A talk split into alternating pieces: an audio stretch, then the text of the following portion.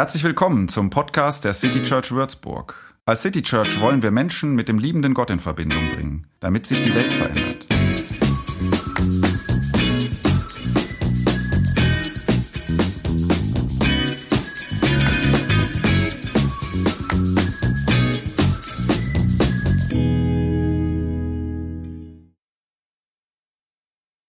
Was ist eigentlich Epiphanias? Epiphanias ist, wenn dir das Göttliche im Alltäglichen erscheint. Mein Gänsehaut letzte Woche war ja ähm, eigentlich die Rede dieser jungen Poetin bei der Amtseinführung des amerikanischen Präsidenten. Ähm, gut, bin ich jetzt vielleicht nicht der Einzige weltweit, aber diese Rede werde ich mir in Zukunft immer dann anschauen, wenn mir mal die Hoffnung auszugehen droht, dass es besser kommen könnte, als ich es jetzt erwarte. Wer das wirklich nicht gesehen hat, ähm, einfach mal googeln Amanda Gorman oder Poetry Biden oder so. Da wird man immer darauf stoßen, auf diese junge Frau und ihren Text. Also ein Text darüber, dass wenn wir die Zukunft düster sehen könnten und es dann überraschend anders kommt. Ähm, ihre Rede blickt auf eine schwierige Zeit zurück, einen dunklen Moment und jetzt kam und kommt es anders und jetzt können und müssen wir die Zukunft gestalten. Zum Glück gibt es in unserem Leben ja solche Momente, ähm, in denen sich das Blatt wendet und dann zwar zum Besseren. Die anderen gibt es ja auch leider. Aber diese Momente, wo statt Wunden Wunder passieren oder statt Rückschlägen ähm, eine Rückkehr passiert oder aus einem Schatten ein Schein wird, aus einem Nein ein Jein, ein Ja. Ich lese euch jetzt eine Begebenheit vor, Johannes zweites Kapitel. Da wird aus einem Nein ein Jein, ein Ja. Und es kommt anders, als man dachte. Zwei Tage später fand in Kana, einer Ortschaft in Galiläa, eine Hochzeit statt. Die Mutter Jesu nahm daran teil und Jesus selbst und seine Jünger waren ebenfalls unter den Gästen. Während des Festes ging der Wein aus. Da sagte die Mutter Jesu zu ihrem Sohn, Sie haben keinen Wein mehr. Jesus erwiderte, ist es deine Sache, liebe Frau, mir zu sagen, was ich zu tun habe? Meine Zeit ist noch nicht gekommen. Da wandte sich seine Mutter zu den Dienern und sagte, tut, was immer er euch befiehlt. In der Nähe standen sechs steinerne Wasserkrüge, wie sie die Juden für die vorgeschriebenen Waschungen benutzen. Die Krüge fassten jeder zwischen 80 und 120 Liter. Jesus befahl den Dienern, füllt die Krüge mit Wasser. Sie füllten sie bis zum Rand. Dann sagte er zu ihnen, tut etwas davon in ein Gefäß und bringt es dem, der für das Festessen verantwortlich ist. Sie brachten dem Mann ein wenig von dem Wasser und er kostete davon es war zu Wein geworden. Er konnte sich nicht erklären, woher dieser Wein kam. Nur die Diener, die das Wasser gebracht hatten, wussten es. Er rief den Bräutigam und sagte zu ihm, jeder andere bietet seinen Gästen zuerst den besseren Wein an. Und wenn sie dann reichlich getrunken haben, den weniger guten. Aber du hast den besseren Wein bis zum Schluss zurückbehalten. Durch das Wunder, nein, durch das, was Jesus in Kana in Galiläa tat, bewies er zum ersten Mal seine Macht. Er offenbarte mit diesem Wunder seine Herrlichkeit und seine Jünger glaubten an ihn. Danach ging Jesus mit seiner Mutter, seinen Brüdern und seinen Jüngern nach Kafana hinunter. Dort blieben sie einige Tage. So, schöne Geschichte, auch eine ziemlich bekannte Geschichte. Dass er angeblich aus Wasser Wein machen konnte, das weiß eigentlich jeder, der sonst nicht viel über Jesus von Nazareth weiß. Aber das, das findet man ja auch irgendwie sympathisch. Ne? Jesus war so ein Typ, dem zu wenig Alkohol bei einer Feier irgendwie nicht passte. So ein schöner Zug dieser Religion. Ähm, auch ein gutes Argument für unsere jüngeren ZuhörerInnen für zukünftige Diskussionen mit euren Eltern. Aber ich muss ja sagen, als ich letzte Woche über diesen Text so nachdachte, wurde ich auf einmal auch ein bisschen ärgerlich über ihn da war auch der Gedanke, so, so nett ich diese Geschichte finde und so gut ich sie auch kenne, aber da war plötzlich der Gedanke, was soll das eigentlich? Also da verkalkuliert sich jemand bei Festplanung und auf einer Feier geht nach Tagen, nach Tagen äh, der Alkohol aus und dadurch ist die Feier vielleicht ein paar Tage früher fertig. So, okay. Das kümmert dich. Das war so mein Gedanke. Da greifst du ein, Jesus. Darüber soll ich jetzt predigen. Partys feiern wir hier schon lange nicht mehr. Ne? Wir haben ganz andere Probleme. Und das ist jetzt das Wunder, wo in, in diesem Moment mit Sicherheit irgendwo, jetzt sitzen irgendwo Töchter oder Söhne und, und beten dafür, dass die Medikamente bei ihrem Papa vielleicht doch helfen. Und in diesem Moment sitzen Leute vor Excel-Tabellen und versuchen sich irgendwie Optimismus für ihr Unternehmen zusammenzurechnen aus diesen Zahlen da. Und in diesem Moment bräuchten Menschen äh, eigentlich mal wieder andere Menschen. Und, und Wein haben wir genug, äh, ähm, aber viel zu viele trinken ihn allein. Das sind doch unsere Probleme. So, und in anderen Ländern, da, da wird immer noch verhungert und geflohen und so weiter und so weiter. Also ich habe gedacht, ey, diese Welt braucht doch keinen Alkoholnachschub für Leute, die, die lange gefeiert haben und jetzt halt früher Schluss machen müssen. Ähm, aber darum kümmerst du dich? Ich habe so gedacht, Wein zu Wasser. Eigentlich bräuchten wir eher Wein zu Wasser. Zumindest für Millionen Menschen auf dieser Welt wäre das etwas, was ihnen echt helfen würde. So, so habe ich gedacht, kurz, zehn Minuten beim Joggen. Ähm, denn dann folgte der Gedanke, und dafür muss man jetzt auch nicht wahnsinnig clever sein, ähm, denk erstmal drüber nach, ähm, was diese Geschichte überhaupt sagen will. Konnte ich jetzt während dem Joggen nicht machen, habe ich dann am Rechner zu Hause gemacht. Frag erstmal, warum wird die denn überhaupt erzählt? Frag erstmal, warum Johannes, der Autor, sie genau so und genau an dieser Stelle erzählt. Und wenn du denkst, Christoph, hey, da, die Aussage ist einfach, hey, da war eine Party, der Wein ging aus, aber no problem, Jesus hat geholfen. Hat erst gezögert, dann hat er geholfen. Das ist das Wunder, das ist die Geschichte. Ja, dann unterschätzt du sie wahrscheinlich gewaltig. So. Also schauen wir mal rein und fragen uns, was sie wohl meint. Eine erste Frage, die man sich stellen kann oder die ich mir gestellt habe, wem wird hier eigentlich geholfen? So, vielleicht fiel euch das auf, das Hochzeitspaar wird gar nicht genannt. Wir wissen gar nicht, wer diese Leute sind, die hier feiern. Der Bräutigam ganz kurz am Ende, so, so in einer Nebenszene quasi. Aber sozusagen um die, die hier ein Problem haben, geht's gar nicht. Wer steht also eigentlich im Fokus dieses Wunders? Äh, man könnte ja sagen Maria, die, die, die Jesus das sagt, die das auffällt, hier gibt es ein Problem so. Hm, also schauen wir mal, Spannungsbogen, ich sage noch nicht, um wen es eigentlich geht. Man kann sich als zweites fragen, oder beziehungsweise es fällt einem auf, wenn man länger drüber nachdenkt, dass hier ja eine Bildsprache zumindest zu vermuten ist. Also, wenn man ein bisschen zurücktritt und damit rechnet, Johannes erzählt nicht einfach irgendwas, wovon er gehört hat, sondern er erzählt es bewusst und er erzählt es bewusst an dieser Stelle. Ziemlich am Anfang seiner Jesus-Story. Und er betont ja dann auch, das war das erste Wunder, das Jesus tut. Also wenn man sich fragt, was könnte das bedeuten, dann könnte einem auffallen, dass Hochzeit und Wein, das ist nicht einfach irgendeine Veranstaltung und irgendein Getränk, so, sondern diese beiden Dinge stehen für was. Also Hochzeit feiern. Auf der ganz alltäglichen Ebene, so in deinem und meinem Leben, ist das ja was, ich finde schon, das gehört zum Schönsten, womit man so seine Zeit verbringen kann. Hochzeit feiern. Also jetzt nicht nur die eigene, sondern auf eine Hochzeit gehen. Ich weiß schon, es gibt auch Hochzeitsfeiern, die können auch Mittel sein, so, je nachdem, wer noch so da ist. Und, aber, aber ich meine, Hochzeiten sind im Allgemeinen, in allen mir bekannt, bekannten Kulturen, irgendwie der Grund, um das Leben zu feiern. Ganze Dörfer feiern da in manchen Kulturen zusammen. Ganze Sparkonten werden dafür auf den Kopf gehauen. So. Once in a lifetime. Der Mann, der eben hier stand, der wird dieses Jahr heiraten. So. Also, und damals, zur Zeit Jesu, feierte man wirklich mindestens eine Woche. Was ich damit sagen will, im Feiern, im Singen, im Lachen, im Zusammensein, im Spielen oder was macht man noch bei Hochzeiten oder bei so im Tanzen, ja?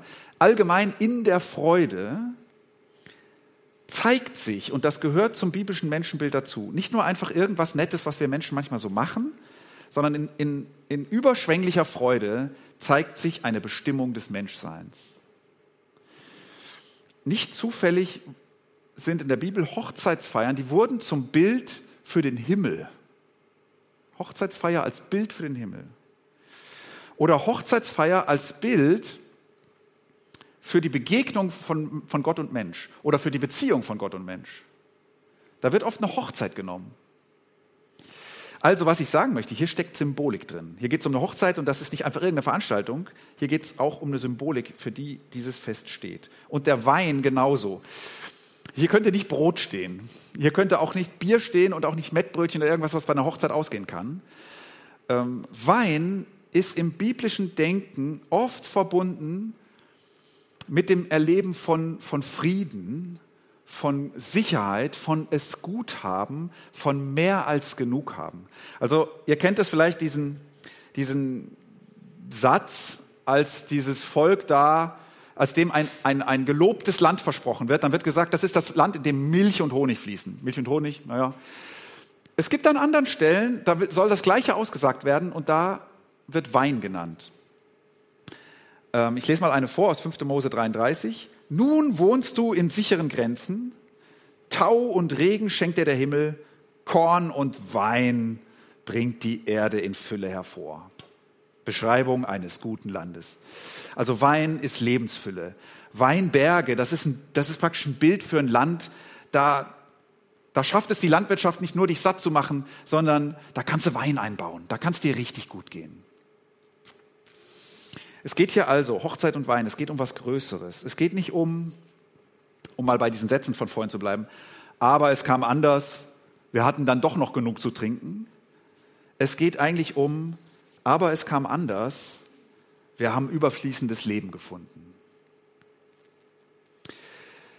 So, drittens, zu diesem etwas seltsamen Handlungsablauf zwischen Jesus und seiner Mutter oder überhaupt der ganze Handlungsablauf eigentlich. Ähm, das wird ja von einem Nein zu einem Jein zu einem Ja. Also, Jesus und seine Freunde sind bei einer Hochzeit. Manche vermuten, das ist Kana, also in der Nähe seines Heimatdorfes. Manche vermuten, vielleicht Verwandte. Immerhin, die Mutter und am Ende erfährt man ja, seine Brüder waren auch da. Okay, und jetzt geht er also, kann man vermuten, nach ein paar Tagen, wenn er feiert eine ganze Woche oder länger, geht der Wein aus. So. Die Mutter, kann man wieder vermuten, nimmt ihn so ein bisschen beiseite und sagt ihm, hey, die haben keinen Wein mehr. So. Und jetzt reagiert Jesus komisch. Daraufhin reagiert seine Mutter komisch. Daraufhin tut Jesus nochmal was Komisches. Also man hat das Gefühl, die beiden interagieren äh, völlig asynchron. Also, ähm, sie sagt ja, wir haben keinen Wein mehr. Und dann kommt dieser Satz, ist es deine Sache, liebe Frau, mir zu sagen, was ich zu tun habe? Meine Zeit ist noch nicht gekommen. Wörtlich steht hier, das kann man aber so nicht übersetzen, weil das klingt komisch, ich sage es euch jetzt, was ist mir und dir? Meine Zeit ist noch nicht gekommen. Was ist mir und dir? Ähm, man kann das nicht ganz sicher übersetzen. Klar ist, Jesus wehrt ab und klar ist auch, es gibt einen Dissens zwischen dem, was seine Mutter will und was er möchte. Er sagt nein. Warum bleibt so ein bisschen unsicher? Unsere Übersetzung interpretiert diesen Satz so, es ist nicht deine Sache, mir zu sagen, was ich zu tun habe. Und ich glaube, damit könnte diese Übersetzung die Intention richtig getroffen haben, denn er nennt seine Mutter Frau. Da ist auch irgendwie so eine Distanzierung drin. Und er sagt ja dann auch, meine Zeit ist noch nicht gekommen. So, dieser Satz aber den kennt man, wenn man ein bisschen Johannes-Evangelium kennt, dann denkt man, oh, der Satz kommt oft vor bei ihm, dass er von der Zeit redet, die gekommen ist oder die noch nicht gekommen ist.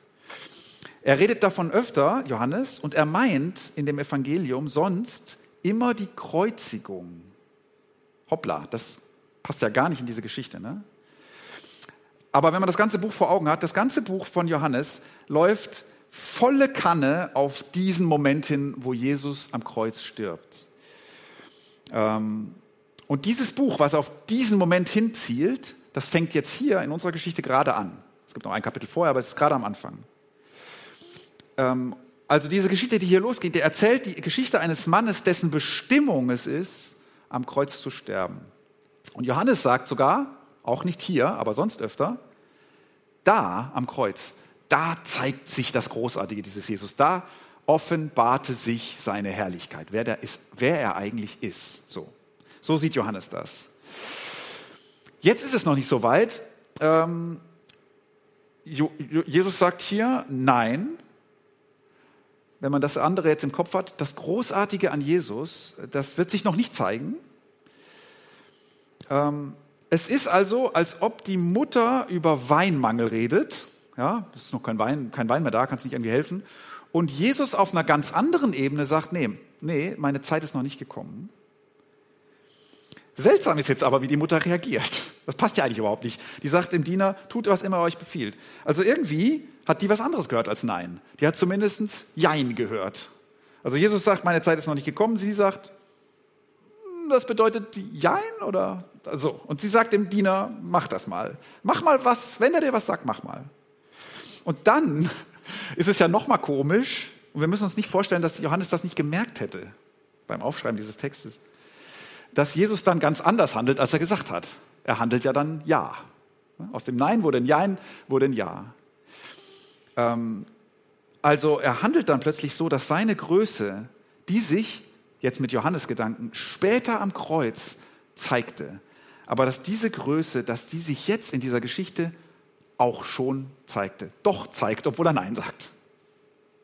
So. Kurze Zeit später nämlich diese sechs Steinkrüge sind eigentlich für Waschungen vorgesehen, rituelle Waschungen, sind plötzlich voll mit Wein, es sind hunderte von Litern keiner hat so richtig mitgekriegt, wo kommen die denn überhaupt her? Also Jesus macht da ja auch nicht irgendwie auf, wow, ich war's, äh, jubel mir zu oder so, sondern der Hauptverantwortliche weiß gar nicht, wo oder was da passiert ist. Er fragt noch den Bräutigam, ob das ein Scherz sein soll quasi, dass er den besten Wein jetzt rausrückt. Übrigens die Regel, dass jeder normale Mensch wisse, dass man auf einer Party zuerst den guten Wein rausgebe und später erst den schlechten, die kennt außer diesem, äh, äh, diesem Menschen auch, auch, keiner sonst. Also die, die war damals nicht üblich, die ist eigentlich heute auch nicht üblich.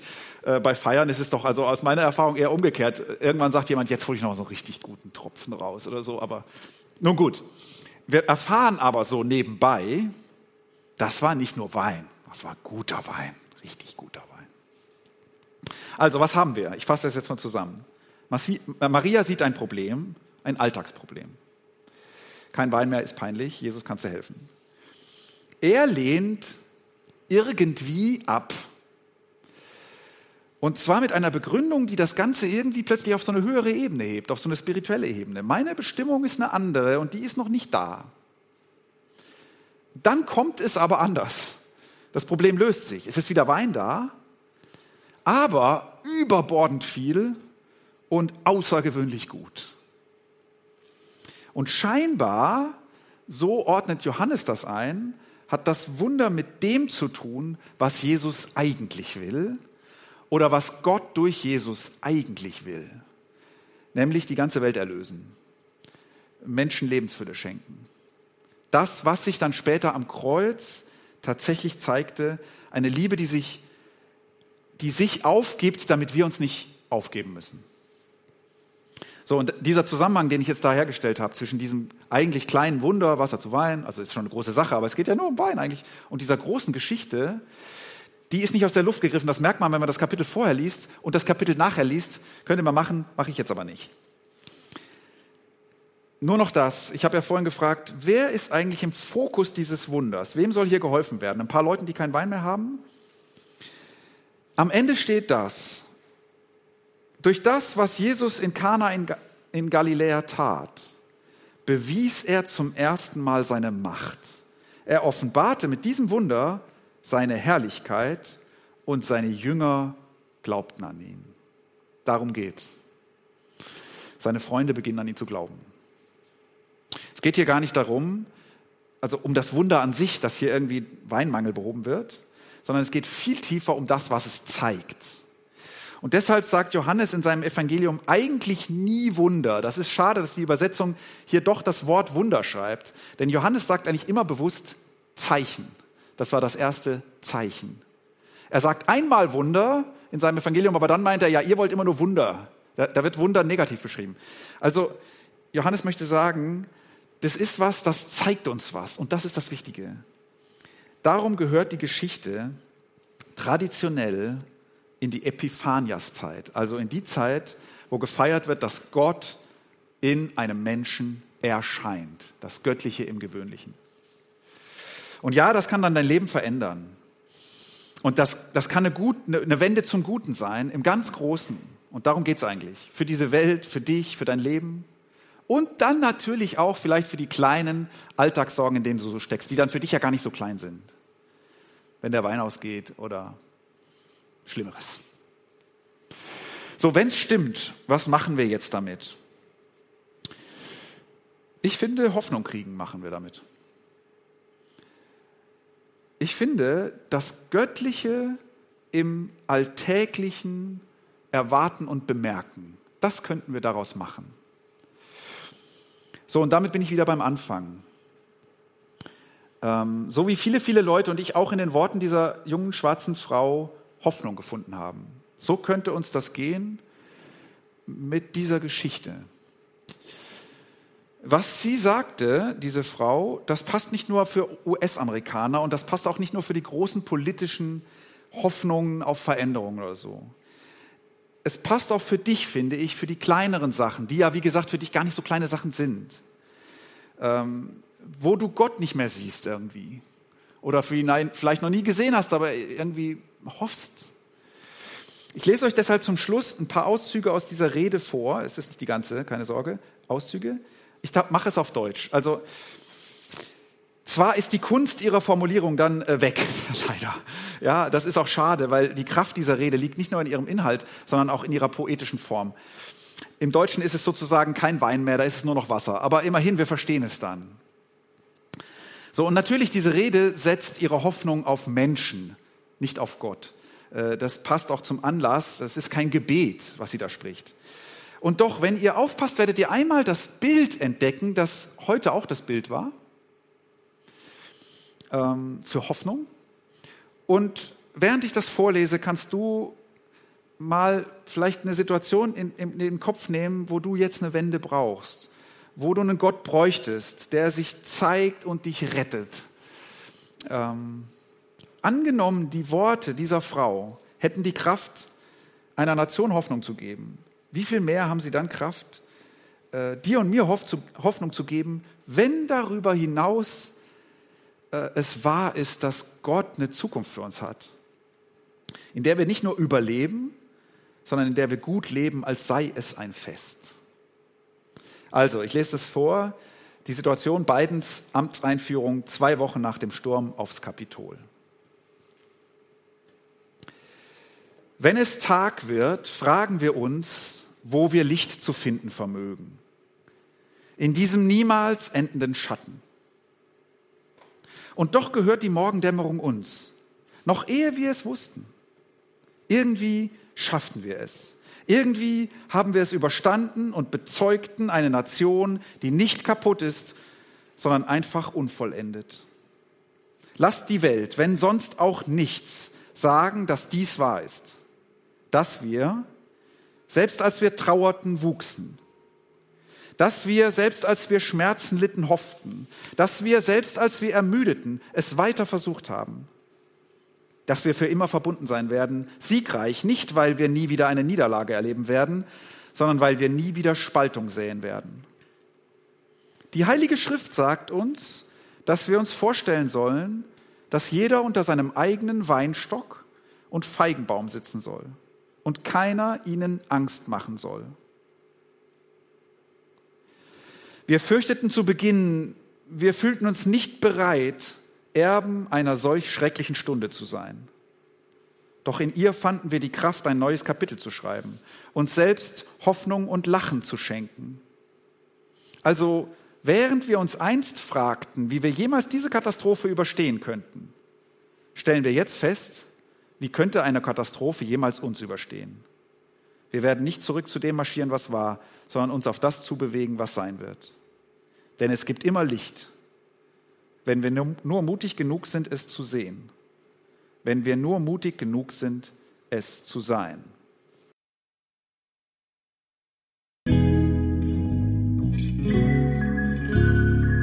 Mehr Infos zu dem, wer wir sind und was wir machen, kannst du unter citychurch.de nachlesen. Wenn du uns unterstützen willst, und wir brauchen Unterstützung, findest du Informationen dazu in den Show Notes oder unter citychurch.de-spenden. Vielen Dank und bis zum nächsten Mal.